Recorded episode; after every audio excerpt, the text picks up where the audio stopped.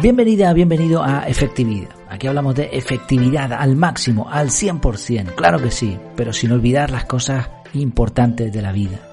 Una de estas cosas importantes es buscar la buena compañía de otros, el estar rodeado de buenas personas, de buenos amigos que nos ayuden en nuestros objetivos. Vamos a hablar de eso con una pregunta. ¿Has probado a leer en compañía? Ya verás, es bastante interesante. Siempre digo que son interesantes los títulos, pero es que para mí lo son, si no, no los hubiese puesto, ¿no? El contenido, además, no solo el título. Antes de comenzar, solamente recordarte que en efectividad.es tienes el curso de productividad personal CAR.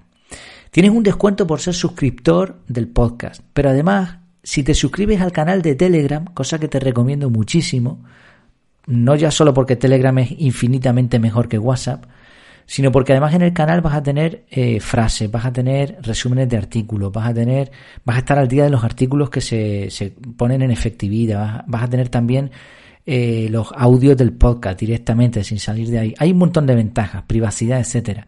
Pero es que además vas a tener un descuento especial y un pequeño regalito solamente por suscribirte al canal de Telegram, así que te lo recomiendo. Vamos allá, vamos con el tema de hoy. ¿Has probado a leer en compañía? En, nuestra luna de miel, mi luna de miel con la que es mi mujer, en la isla de La Palma, hace ya algo más de 20 años, leímos juntos el libro Mararía, un libro que nos encantó y la experiencia en sí mismo fue preciosa. Nos íbamos turnando para leer en voz alta y comentábamos lo que nos gustaba del libro. Por desgracia, no hemos vuelto a leer un libro juntos y hasta la fecha no lo hemos hecho. Eh, hemos hecho una intentona a raíz de esto, pero no, no hemos seguido adelante tenemos que, darle una vuelta a ver cómo lo podemos hacer. Ambos seguimos leyendo muchos libros, de hecho eh, mi mujer lee un montón de libros y yo también, yo sigo leyendo también bastante, pero las ocupaciones, el ritmo de vida, los diferentes intereses de lectura han hecho que no hayamos repetido esta experiencia. Estos recuerdos nos vienen de vez en cuando y hace poco en unas vacaciones hablábamos eh, del tema y es que casualmente me topé con un artículo titulado Leer en compañía fomenta la lectura creativa. Eh, me llamó la atención, lo capturé, ya sabes, método CAR, capturé, después vi que era interesante, le un vistazo, te dejo por cierto el enlace de este artículo en, en efectividad.es, en el artículo en el que está basado este audio. Aquí hemos hablado además no solo de lectura creativa, sino de lectura rápida, técnicas de lectura rápida, lectura comprensiva, técnicas de memorización, lectura lineal y lectura orgánica, e incluso le llegué a dar una vuelta a, ver si era más efectivo dejar de leer libros y leer blogs, o hacer ambas cosas, o leer solo libros. Pero este concepto, ya digo, me llamó la atención, porque añade la idea de leer en compañía.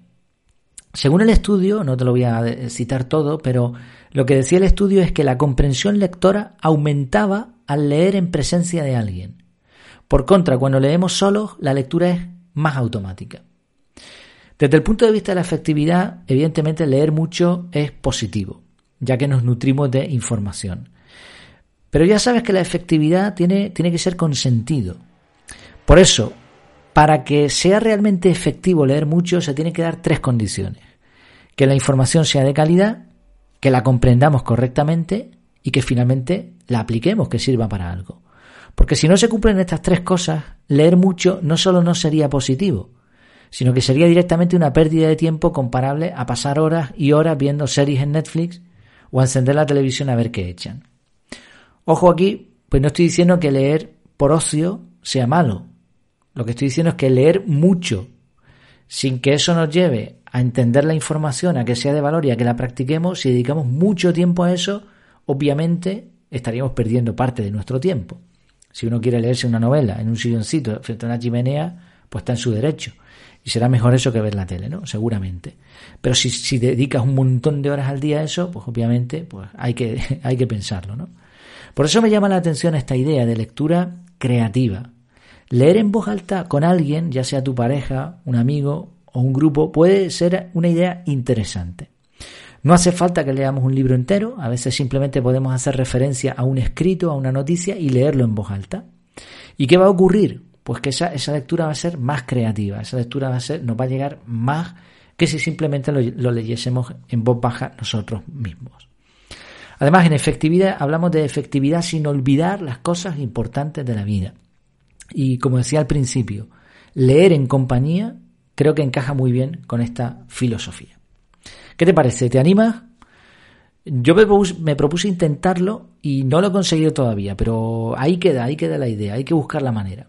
A ver qué te, cómo te va a ti, a ver si lo consigues, a ver si te resulta útil esta, esta propuesta. Pues espero que así haya sido, que te haya gustado esta información. Como siempre en efectividad.es tienes un montón más de contenido y ahí, ahí te espero, ahí están las puertas abiertas de mi casa. Mientras nos volvemos a ver, que lo pases muy bien.